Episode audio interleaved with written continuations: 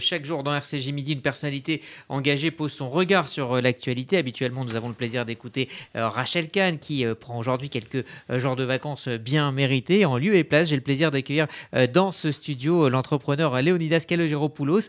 bonjour. Bonjour. Vous êtes PDG du cabinet Médiation et Arguments, titulaire d'une maîtrise de droit, ancien de Sciences Po, vice-président du groupe patronal éthique. Et vous avez donc décidé aujourd'hui sur notre antenne de revenir sur l'aspect moral et juridique de l'affaire Sarah Halimi. Oui, merci beaucoup parce que c'est une affaire qui nous concerne tous, tous les Français, euh, dans leur vie euh, personnelle et professionnelle, parce que euh, la structure de droit, la structure institutionnelle, juridique de notre pays, c'est ce qui nous permet de vivre en société, ce qui nous permet d'entreprendre également. Et si le droit n'est pas respecté convenablement, s'il n'est pas compris, alors que toutes les décisions de droit, il faut le rappeler, sont prises en notre nom à tous et pour nous tous, pour nous guider dans notre vie en société, savoir ce qui est bien et mal et savoir ce qui est un acte déviant accepté ou pas accepté par la société, si ces messages qui sont diffusés dans la société ne sont pas clairs, ne sont pas compréhensibles, c'est toute la vie en société et toute notre République qui sont en danger. Donc ça concerne chacun d'entre nous et cette décision est effectivement totalement euh, incompréhensible. Je vais vous dire pourquoi elle est incompréhensible. Elle l'est parce que euh, une autre décision en droit était euh, envisageable que celle que la Cour de cassation a rendue. Je, suis très attaché dans, l'univers de notre pays qui est extrêmement bouleversé, fragmenté et extrêmement perturbé en ce moment à l'idée que l'institution judiciaire veuille euh, euh, prendre des décisions en droit. Mais euh, lorsque la Cour de cassation, après deux juridictions précédentes, a décidé que M. Traoré devait être disculpé parce que son discernement n'était pas plein et entier, ils ont pris cette décision en se disant la grande fierté de la justice française, c'est de ne pas juger les fous. Mais si on retient ce principe, est-ce que c'était la seule décision possible? Si c'était la seule décision possible, eh bien, il faut dire que c'est euh, effectivement euh, tout l'honneur de la justice d'avoir gardé le cap. Mais ce n'était pas la seule décision quelles possible. Quelles étaient les, alternatives? Alors l'alternative très importante, elle repose sur le fait que euh, euh que Billy Traoré, euh, c'était pas un agneau à qui on a donné de la drogue et qui est devenu un loup. Euh, vous, moi, beaucoup de gens que l'on connaît autour de nous, on peut les imaginer euh, gavés de psychotropes, et alors on pourrait devenir incohérent, peut-être même agressif face à n'importe qui, euh, avoir des, gestes qu'on n'aurait pas en temps normal, et, et peut-être des choses condamnables, je sais pas, rouler en voiture, écraser des gens, mais on aurait dit, voilà, il est dans une incohérence totale. Mais très rapidement, les tribunaux ont reconnu qu'il y avait euh, un substrat euh, euh, d'antisémitisme. Par ailleurs, vous savez qu'il avait déjà eu une vingtaine de condamnations préalablement pour des faits de violence, des faits de viol. Donc c'est un homme violent, c'est un homme déviant, c'est un homme antisémite et c'est un homme qui peut, au moment de son crime, crier à l'Akbar. Donc il y a tous ces éléments-là qui sont des éléments antérieur, indépendant du fait qu'il ait pris de la drogue. Donc vous prenez ces éléments-là, vous y rajoutez de la drogue et ça donne l'événement que l'on a eu. Mais les événements qui étaient là, les éléments qui étaient là, qui sont consubstantiels à sa nature, à son caractère, ils ont été disculpés une première fois, indépendamment de la drogue. Parce que les tribunaux et les juridictions ont considéré que son antisémitisme était finalement un peu un substrat culturel vous savez, quelque part, une espèce, voilà, un antisémitisme de bonne loi qui fait partie de sa culture. Et donc, quand il a vu euh, euh, un chandelier et, et, une Torah, il est devenu fou. Mais on l'a déjà disculpé de son antisémitisme avant de parler de la drogue. Même si le caractère antisémite du meurtre a été reconnu.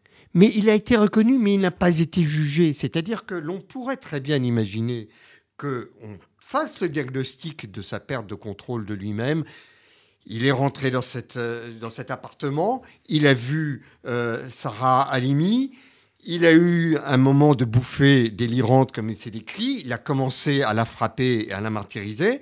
On pouvait imaginer que le juge, dans son discernement, dans son analyse des faits, dise, eh bien, tous les éléments propres à son caractère violent et antisémite font qu'il l'a agressé cette femme, et il l'a agressé peut-être, probablement d'ailleurs, sans la volonté de la tuer, ces gestes ayant dépassé peut-être son intention à cause de la drogue, à cause de cette bouffée délirante.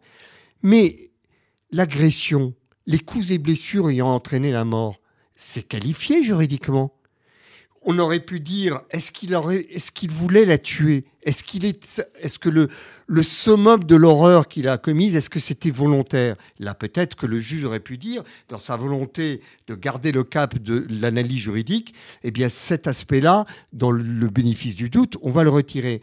Mais les coups et blessures ayant entraîné la mort sans la volonté de la donner, rajouter à l'antisémitisme, c'était entre 25 et 30 ans de réclusion criminelle. Et bien sûr, il y aurait eu des gens pour dire mais pourquoi on lui a pas donné la réclusion criminelle à perpétuité, ce qui est effectivement la condamnation prévue en cas de meurtre antisémite. Mais là, le juge aurait pu dire je ne suis pas allé au bout parce qu'il y a un élément de doute parce qu'il était sous l'effet du bouffée délirante. Mais cette démonstration, cette analyse des faits aurait permis de respecter à la fois l'analyse des experts sur son état mental, de respecter le code pénal sur le fait qu'on ne juge pas les fous parce que peut-être était-il devenu un assassin parce que fou, mais néanmoins de juger devant un tribunal les coups et blessures ayant entraîné la mort pour, euh, comme acte antisémite, et donc ça aurait relevé du code pénal. Et là, me semble-t-il, on aurait eu une autre décision, mais qu'est-ce qu'elle aurait supposé, cette décision? Et c'est fondamental. Elle aurait supposé que l'on admette la responsabilité individuelle de cet homme pour ce qu'il a laissé se développer en lui, c'est-à-dire cet antisémitisme, cette agressivité, cet aspect déviant et cet islamisme.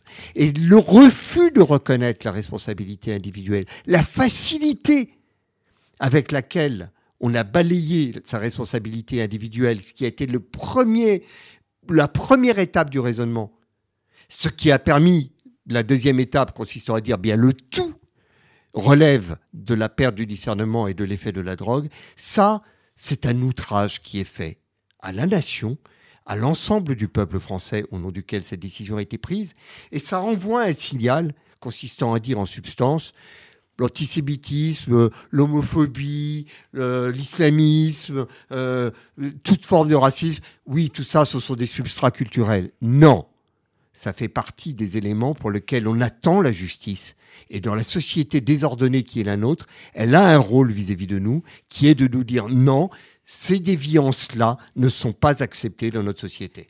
Pour euh, conclure, quel est, d'après vous, le message qu'a voulu faire passer l'institution judiciaire dans toute cette affaire? Je crains malheureusement qu'elle ait voulu faire passer des messages purement institutionnels. Elle a voulu dire au président de la République occupez-vous de vos affaires, c'est pas à vous de dire si ou non il est jugé. Elle a voulu dire euh, euh, aux, parlementaires, d'ailleurs elle a écrit, il y a un doute dans la loi, est-ce que ou non la perte de contrôle, c'est uniquement quand on est fou ou également quand on devient fou du fait des psychotropes. Donc elle a invité à revoir la loi, donc elle a organisé un peu ces petits messages entre elles, et puis elle a voulu dire en tant qu'institution, moi je me sens extrêmement noble dans mes principes, lorsque quelqu'un est fou, on ne le juge pas. Elle a parlé d'institution à institution. Elle a oublié qu'elle a une place dans la nation, elle a oublié que la nation lui a confié une fonction essentielle dans la vie en société, qui est qu'on ne se livre pas entre nous à des actes de vengeance parce qu'on a confié la mission de rendre justice par une sanction à une institution judiciaire. Chaque jour, quand elle prend une décision, elle prend une décision au nom du peuple français et elle adresse un message au peuple français. Manifestement, la Cour de cassation l'a oublié. Euh, Léonidas Kalageropoulos, pourquoi euh, vous êtes entrepreneur, euh, entrepreneur engagé, mais pourquoi vous avez pris euh, la parole sur cette affaire? Parce que c'est fondamental, d'abord, de bien souligner qu'il n'y a pas un seul des 66 millions de Français qui n'est pas concerné par cette décision. Et quelle est l'importance de règles claires dans notre société C'est parce qu'il y a des règles claires et des institutions qui appliquent ces règles de manière compréhensible et, euh, euh, intelligible par tous les Français que nous sommes capables d'entreprendre. Si du jour au lendemain, quelqu'un vient dans une entreprise, oui, en ce moment, on ne peut pas supporter euh, les gens qui entreprennent, qui gagnent de l'argent, et qu'on saccage tout, après deux juin et que l'on dit ah ben oui j'ai tout cassé parce que en ce moment culturellement on ne supporte plus l'entreprise et qu'on dit ah ben pas de problème en ce moment il y a des débats mais vous imaginez la totale dilution des structures sur lesquelles on espère que notre pays va pouvoir prospérer. C'est la fin de toute vie sociale, la fin de toute capacité d'entreprendre et la fin de la République. Donc, bien entendu, cet engagement dans cette affaire est à la fois un engagement de citoyen, mais aussi un engagement euh, d'entrepreneur engagé.